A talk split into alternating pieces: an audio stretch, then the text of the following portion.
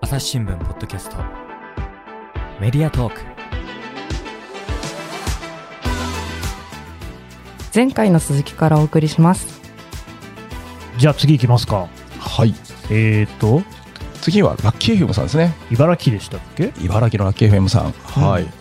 あの中華の話は今私がまさに取材してきた話を聞いてきたことを今お話したんですけども、はいこのラッキー FM さんは中華さんに教えてあげようとお知らせしようと思って事例こんな事例があるよと思ってちうょんっと調べた事例ですと、はい。ここの運営部隊はですねあの私グロービス経営大学院というところ出てるんですが、はああのグロービス経営大学院が今あの経営に携わってるとうーん。で、学長が堀と、まあ、ちょっと後ほどご紹介しますが、堀さんから直接、あの、どうしてこうラッキー FM やることになったかっていうのは、え、聞きました。あの、直に聞いた話なんでちょっと思い入れもあるんですけどと。堀さんあ、そうですね、堀義人さん、えーはグロービス経営大学院の学長であり、グロービスキャピタルパートナーのは代い表。パートナー。そうなんですね。先に堀さんのちょっとご紹介しますと、まあ、あの、茨城地元の方なんですよ。うん。で、水戸一高から京都大学工学部、そして住友商事に入 り、ハーバードに留学も、絵に描いてるようめな、っちゃいい水戸エリート。エリートですね。スーパーエリート。はい。水戸一高って言ったら有名ですもんね。はいうんで、あの、ハーバードには、あの、住友商事の中で選ばれて、あの、まあ、社費留学という形で行かせてもらったというああ、もう、すごい、エリートだ。エリートなんですね。うんで、堀さん、こう、ハーバードに行って勉強して、あ、俺、帰国して何しようかなって、なんか、あ本人から来た本人曰く中庭でゴロゴロ転がりながら 考えたと。ああ、転がったんでしょうね、それはね。転ああ蹴られてたもんね。うんまあ、ハーバードみたいな学校を日本に作りたいなと。おーであすごいんです ハーよバードを日本にそう作なんるです。高校高いんですよ。はあで、帰ってきて、住所の上司に言うんですって。ええあの、学んできましたと。で、ついては、 あの、学校を作りたいと、住所でと。はい。で、当然ダメって言われますよね。は ぁと。うちは商社だぞうと。んそうでしょうね。はい。まあ、そんなことやってないで、レアメタルでも輸入してこいみたいな、なんかそういうところに配属されるわけですよ。確かに、それはその通りでしょうよ。そうそうですね。はい。パタパタね、勉強させてきて、 バリバリもうね、一番の授業やらせるわけですよ。はい。で、ああ、もうこれは僕のやりたいことと違うということで、あの、住友商事を辞められて、1992年に、あの、グロービスという学校を自分で作ると。へえ。最初は三軒茶屋の貸し会議室に5人か6人、チラシを巻いて生徒集めてきて、うん。一緒に勉強しようみたいな。なんで三軒茶屋なんですかね。あれ何だったんですかね いや、別にいいですけど。 それ聞いたことないんですか、ね。なんとなく不思議だったんです けど。はい。まあ、今はですね、あの、小泉改革の時にですね、うんあの、株式会社が、あの、えっ、と、学校を開いていいというような形になりまして、あああ、ほうほう。の、2006年4月ですね、うんあの、経営大学院ということで、あの、学校を経営されているという形ですと。うん。まあ、そういった、あー堀さんうんですね。で、堀さんに、こう、が、こう、茨城放送に関わるきっかけになったというか、時にですね、実はその、もともと茨城放送、ラッキー FM っていうのは茨城放送なんですけども、会社としては。ああ、まあちょっと待ってください。会社が茨城放送なんだけれども、はいあだ名がラッキー FM みたいなことですか。そうですね、あのーよくありますよね。相性ですね。今相性がありますね。ラッキー FM ですねはいはい。はいうんこれ、もともとは朝日新聞社が、あのー持っていた。あ、そうなんですかそうそうなんですよ。全然知らなかったな。はいとしかも私、あの、もともと販売出身ですけど、2011年から13年は販売で茨城やってまして。あいなた、ダメじゃないですか。ちゃんと知っとかないと。や、もうだから、えでもその時は、うん毎月だったかな、茨城放送の方とも会議をしてて、総局長も覚えてて、なんかへー茨城をこう、朝日で盛り上げるためにみたいな。ああ。総局長、それから広告会社の人から茨城放送、私みたいなそうなんですね。形で、うんうん懐かしいなと思って。いやまあ懐かしいのはいいんですけど。はい、はい、そうですね。ではい。ということで、まあまあ、だから私的にもこう、うん今経営されてるところもしあれですし、もともとね、あの、私の会社、 私どもの会社の関係のところなんで、ちょっと面白いなと思って見てますと。うんで、その会社のご紹介をしますと、茨城放送、はい。で、民間当然放送局で AM ラジオ局、今 FM も飛ばしてるんですけども、へでえ。従業員さんは39名で、資本金1億円。うん最新の売上これ公表されてる数字は8億2700万ぐらいの会社ですとう。んうん。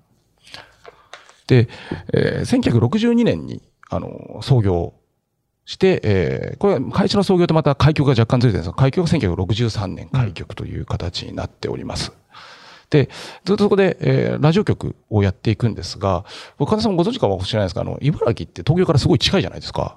それくらいはご存知ですよ、さすがにそうですね。ね常磐線乗ったきゃすぐですもんね。テレビ局って、おあの、地元テレビ局がない県なんですよ。あ、そう言われてみれば、私ね、初任地は栃木県だったんですはいよ。はいはいはい。で、栃木には栃木テレビっていうテレビ局がるんよありま茨城は確かになかったかもしれないですね。ないんです。だから、あの、メディア環境としては東京と全く一緒なんです。おお。で、唯一の地元で放送免許持ってるのがこの茨城放送。これラジオなんですけど。いやー、それはすごいですね。そうでなんですよ。こう、やはりこう、いつかはテレビ局、朝日テレビグループをっていうのが多分あったんだろうなーっていうのは想像されるんですけどなるほども、ね。まずはラジオから免許を取ってと、ずっとやっていたと。売っちゃったけどね。そうですね。はい。で、えっ、と、まあ、2003年、あもともとですので、地元の茨城新聞社、朝日新聞、それから茨城県なんかが株主だったああ、そう会で社すなねん。ですけども、まあ、2003年ぐらいには、あの、朝日新聞社が筆頭株主になってて、はいいえーいう会社でしたと。これを、お2019年11月にですね、えーこのグロービス系大学院の学長である、う堀さんの資産管理会社に、まあ、あ全株式を売却するということになります。へえ。はい。うん。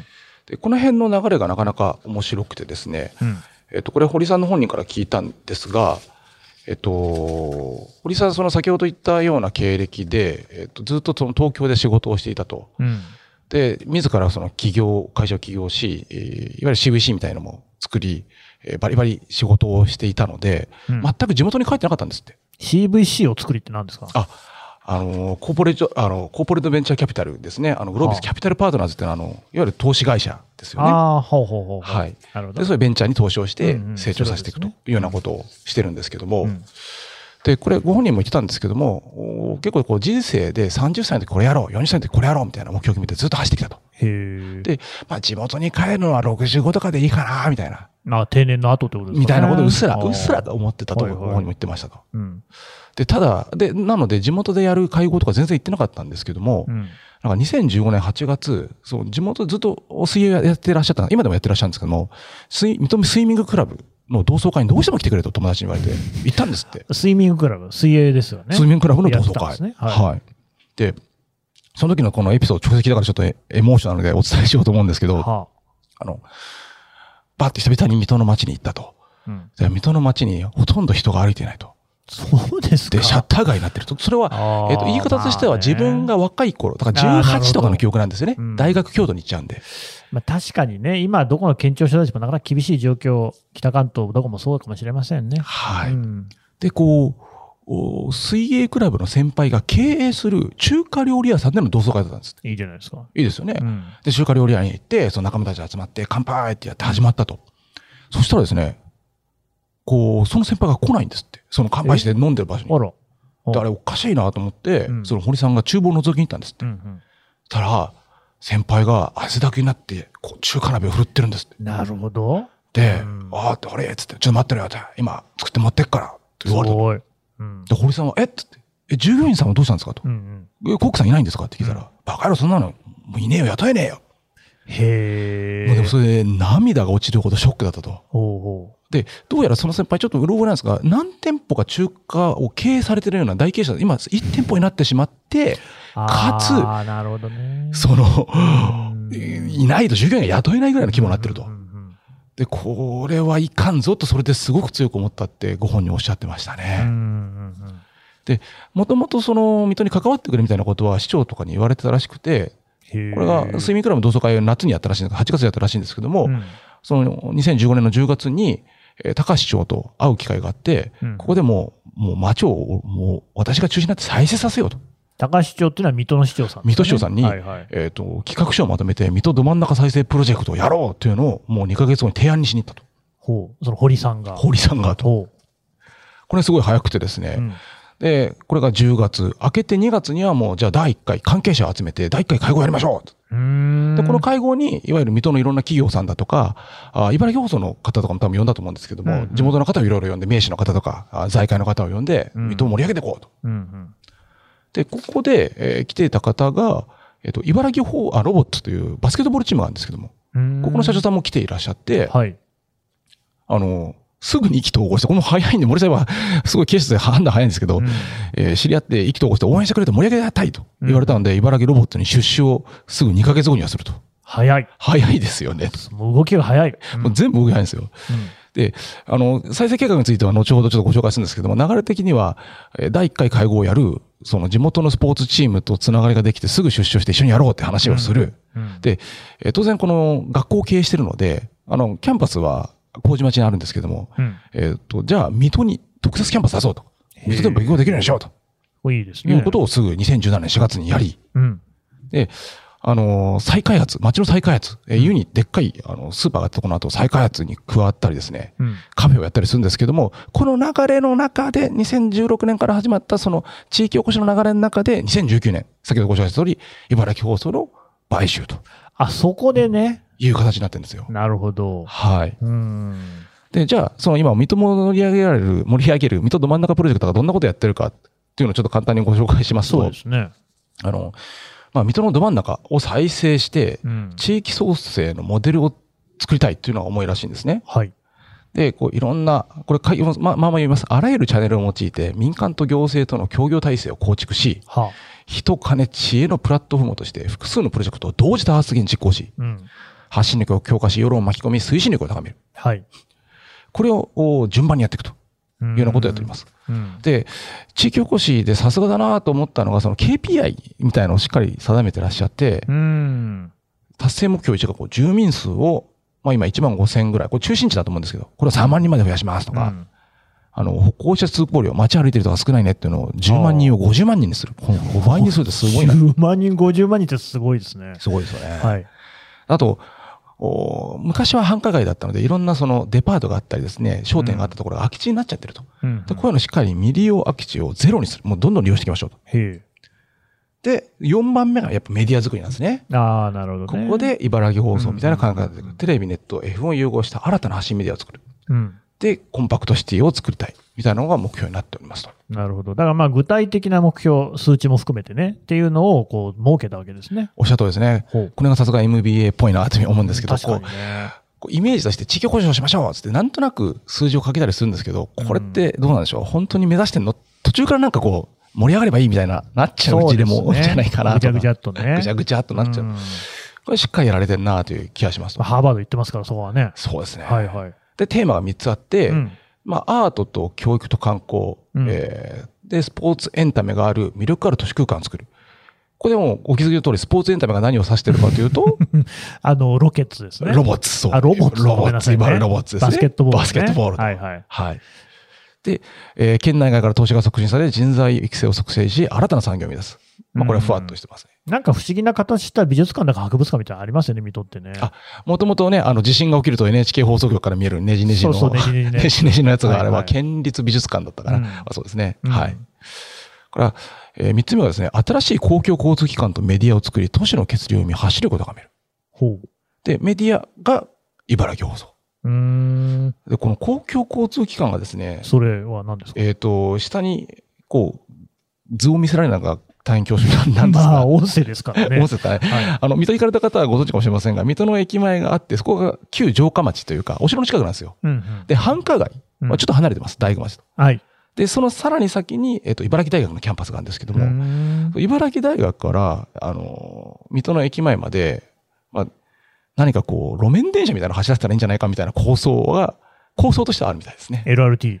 LRT ですね。あの、今度、宇都宇都宇宮で都した宮っですよけね。ができますけども。うんうんまあ、これはこそです。まあ、いずれにその公共交通機関と、うん。あとはこの中心地に、えっと、様々な施設を作ったりですね、人を呼び込む仕掛けをして、うん、街自体を盛り上げていこうと。うん。これこれ水戸台地って、ちょっと、あの、川があって小高くなってるんですけども、これ中川かな中川ではなくて小高くなってるんですけど、ここの水戸台地を、お日本の先駆けとなるコンパクトシティを作るんだと。なるほどだか。ら街づくりをする、街を盛り上げる、まあ、その一つとしてメディアも使う、みたいな感じで位置づけられてるわけですね。うーんなるほど。まあ、そういうことでね、こう、一体的にいろいろ進めていこうっていうことですね。そういうことですね。はい。はい。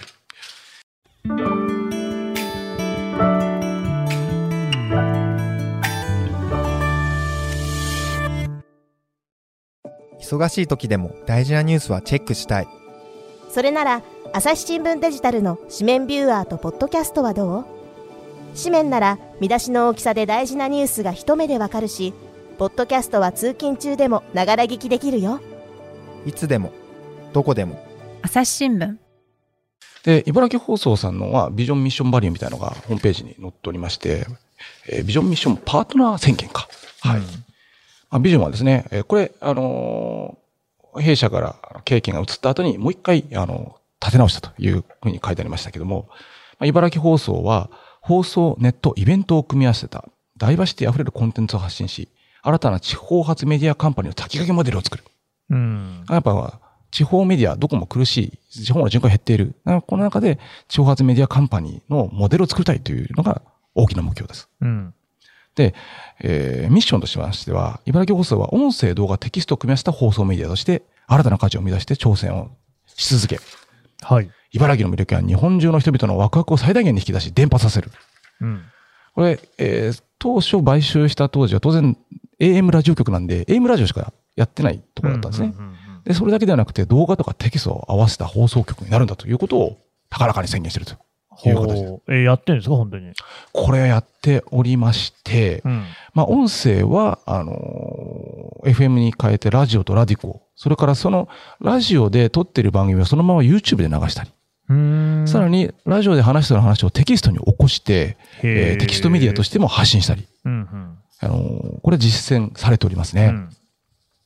これは非常に面白いですね。ちょっと今具体的な事例として一つそれをご紹介したんですが、と、もともとそのコンテンツのあマルチユースをしたいねっていうことはずっと思ってたらしくてですね、はいあのまあ、コンテンツがやっぱり放送なりメディアの命だと。で、ん自主番組を作る、自主番組を作ったら、あの、一回じゃ済まさずに YouTube でもテキストでも出す。うん。うんでその、どういうコンテンツ作っていくかと、これ、本当社員さんと話し合ったみたいですけども、いろんなバラエティ溢れる音楽流してるね。なんか演歌からアニメソングまでみたいな。うんで、ローカル局としては先ほど言った通り、他に放送局ないので、うんえーまあ NHK さんはね、水戸放送局ありますけども、うん。ローカルでやっぱメジャーだし、こうニッチでは、あの茨城の中ではかなりこう、認知度も高いよね。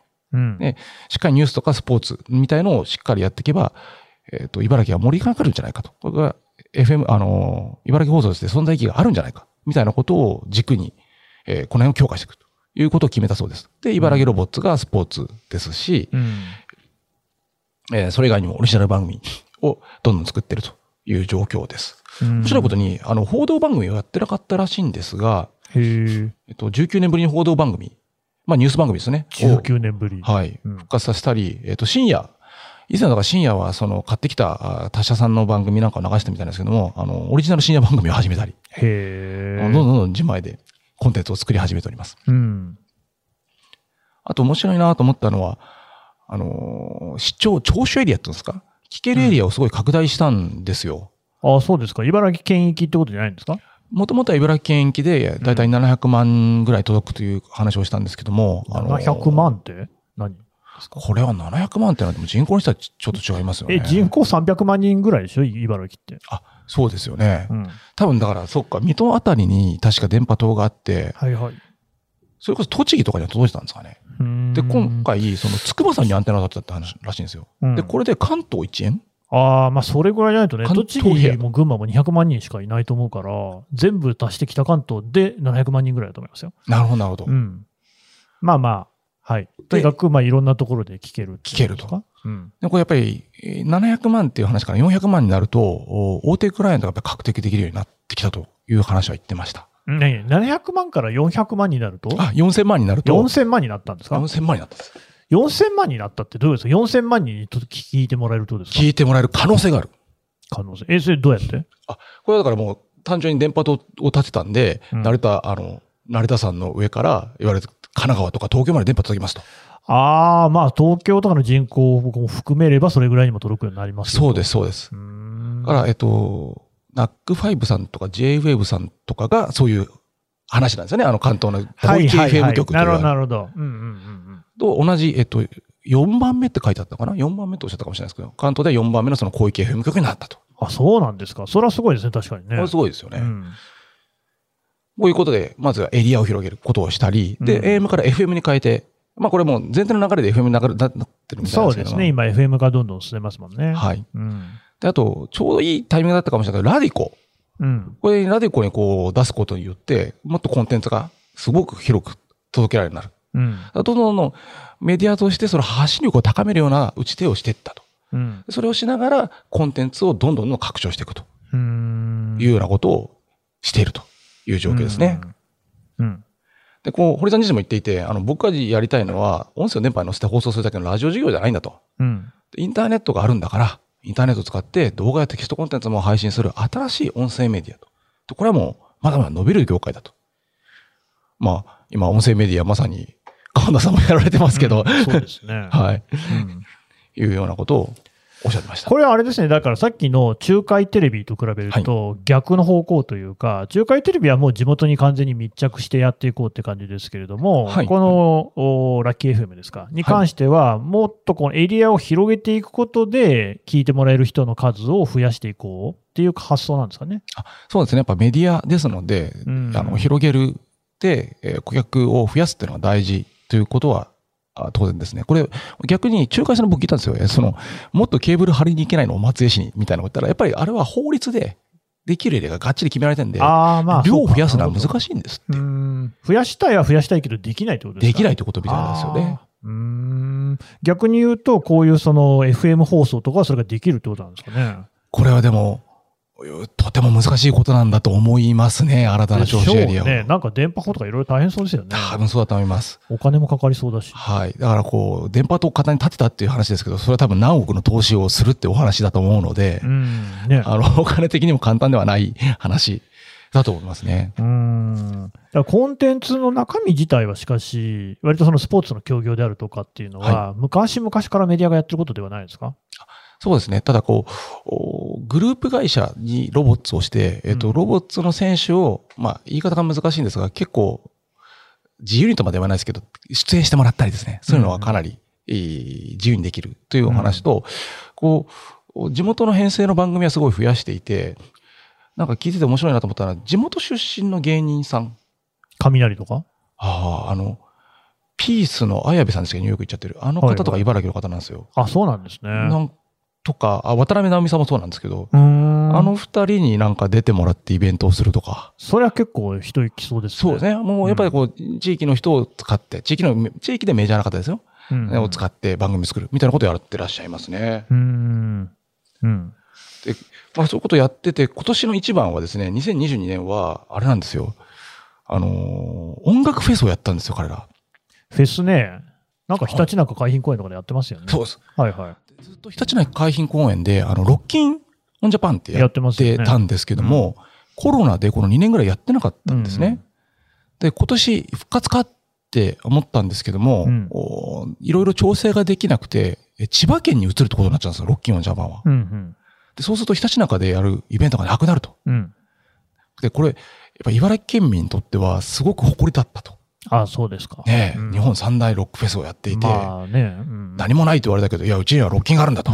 なるほど。みんな遊びに来るんだと、ロッキンと。うんで、亡くなるってなったんで、えーそれ、今年のお1月、12月ぐらいに亡くなるって話になったらしいんですけど、じゃあもう亡くなるんだったら、この茨城放送が中心になって、自前でやろうじゃないかとうん。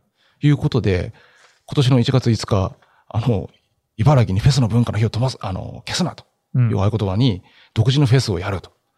で、人脈も、ノウハウもゼロから6ヶ月でやったと。うんこれ大変だったみたいですね。まず、だ、どこに話しに行けば出演してくうん。れまあるかがそうわでしかょうんねないとか、 うん。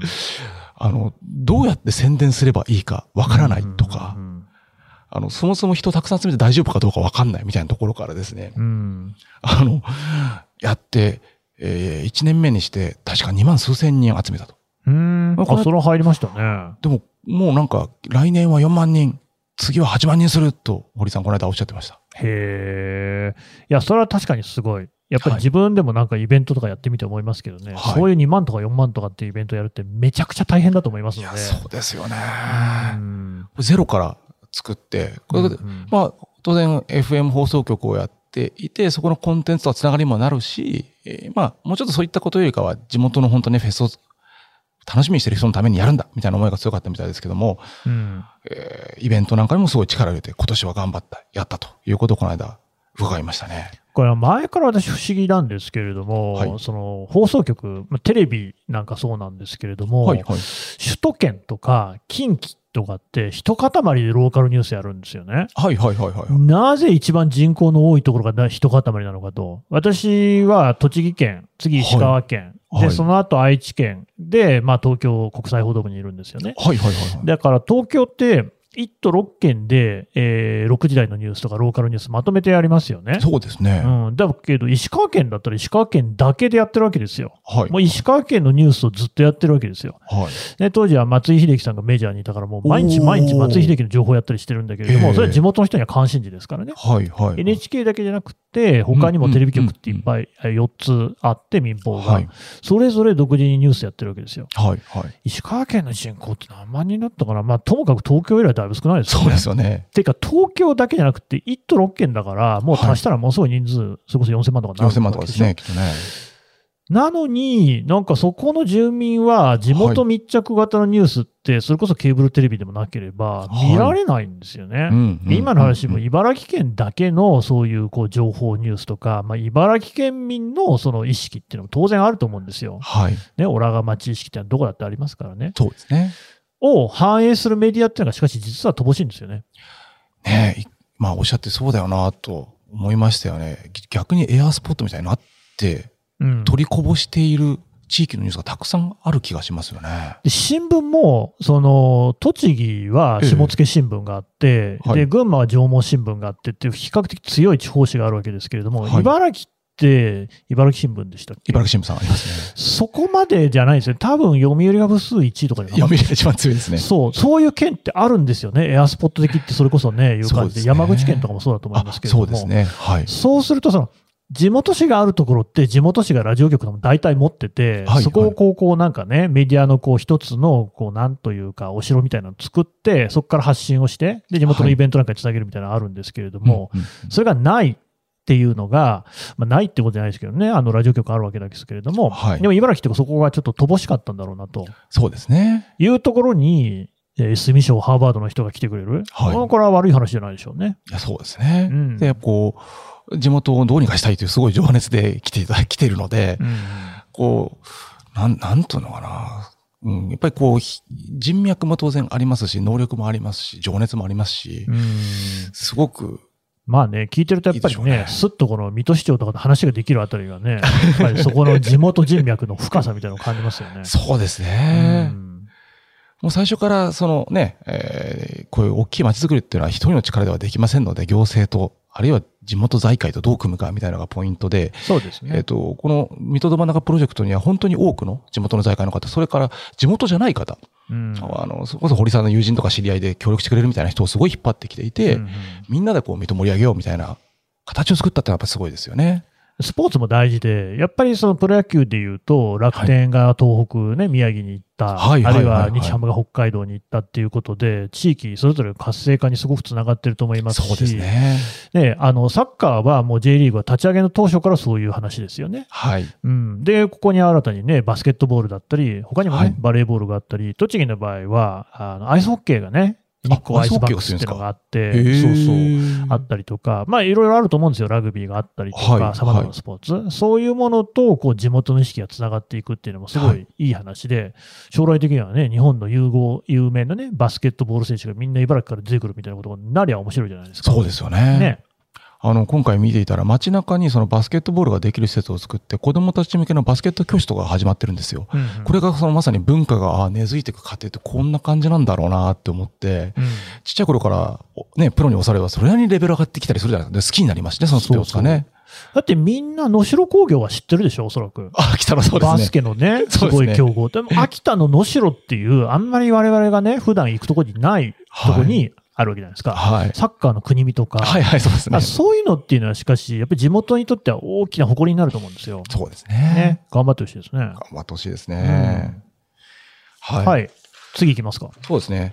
あで、こう、今回その、お茨城放送見てて、こまあ、すごく個人的に思ったのが、おーうんまあ、もう、もう最初の目的はやっぱりコミュニティの活性化、はい。コミュニティを盛り上げたいっていう中で、メディアっていうのが、まあ、その手段の一つとして入ってきたなって思ったんですけども、うん非常に茨城放送さん見て思ったのは、あの、まずコンテンツを作りますと。そこにはこう、お金も労力もかけて、フェスをやってみたりとか、茨城ロボッツに出資をして一緒に茨城ロボッツをやったりと。うんで、これをこうメディア伝播させる。で、今、今、ね、神田さんが言った通り、これが地域の人の誇りになって根付いていく。みたいなのが、こう、しっかりやっていくっていうのは面白いなと。まあ、ものですよね。で、それを、お音声とか動画とかテキストとか、今、いろんなメディア今始めてますけども、一回のコンテンツを様々なメディアで多くの人に届ける。みたいなことは、やっぱこう、すごくうまくやってらっしゃるなと。いうふうに、まずものとしては思いましたと。なるほどね。まあ、あの本当にこうね、私から一言僭越ながら申し上げるとですね、はい今月のマルチユースはいいんですけれども、音声と動画とテキストをおマルチに展開していく。まあ、そん簡単なことじゃないと思うので、 うですよ。まあ、ぜひ、あのね、えー切磋琢磨して頑張っていきましょうと、こうエールを送りたいですね そうですね簡単じゃないですよ。はい。そうですよ ね。はい。はいはい。あとはまあ、あの、うん人物からの今、物がすごいいいねって話で、うんお金で言うと、まあ、行政としっかり最初からトップダウンで一緒に行ってたり、まあ、コンソーシアム、うん、やっぱり一人だけじゃ、その、一社だけじゃ、その、街で盛り上がりませんので、うん。いかにこう、みんなで、あの、投資をして人を呼んできて、あの、しそういう仕組みを作るか、みたいのは、さすが堀さんだなと、巧みに作ってらっしゃるなっていうのは見てて思いますね。そうそう、結局やっぱりさっきのね、えー、米子の話もそうですけれども、こうやって人が動いていくっていう時には、どうしてもお金も動かさなきゃいけないというか、はいそこであの人の流れができてくる、うん活発になるっていうのがありますので、そういうところの手腕はね、ぜひ期待したいですね。そうですね。うん、あとはまあ、あ人という意味では、あの、グロービスという本体があって、そこに、まあ、優秀な社員さんたくさん抱えてらっしゃって、まあ、そういった方が、こう、人事異動で茨城に行くみたいなので、あの、いろんな茨城の、その、うん関わってるんですけども、まあ、こういうのは、地元でね、地元だけで取るより有利だなと思って、旗から見てると思いますよねう。んまあ、でもほら、パソナがね、淡路島行ったみたい行きまなした感ねじで、もう本社とかね、本店所在地みたいなところを茨城に移ってのも一個の手なんじゃないですか。おっしゃる通りですね。えあれ大変、私の同期がアミューズにいるんですけど、川口湖に今本社あ移あってるんそうですよ。か、その話聞いてきましたね。面白いですよね、川口君ね。そういうのって、まあ、やっぱりコロナ時代ね、テレワークが進んだことによって、すごくやりやすくなっているはずだし、そうですね。まさにね、地域をこうね、それぞれ振興していくっていうことが、日本の生き残りだよなんていう提言はいろんなところでされてますからね。まさにねねうん、まあだからこういう動きが、他にも多分出てくるでしょうね。出てほしいですね。うんはい。うんというのが茨城放送さん、あの、今後の楽しみな地域メディアのモデルになるんじゃないかなというふうに思っております。はい。はい。朝日新聞ポッドキャスト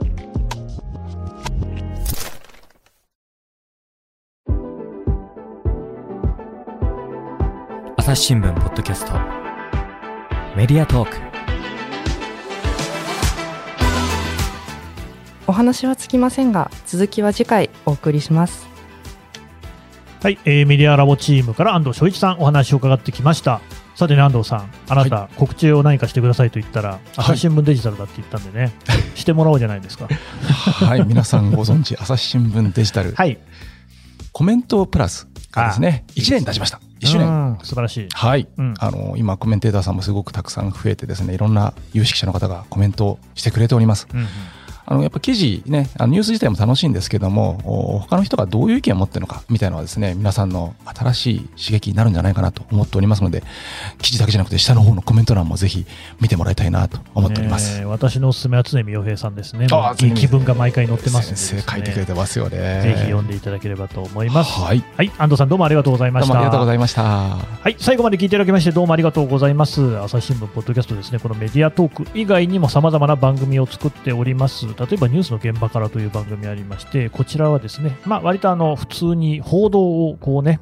ポッドキャストでやるとどういうことになるのか、例えば死刑囚の方がですね、事前に残していた音声をそのまま番組に使ったり、そんなこともやっておりますので、ぜひ聞いていただければと思います。朝日新聞ポッドキャスト、朝日新聞の神田大輔がお送りしました。それではまたお会いしましょう。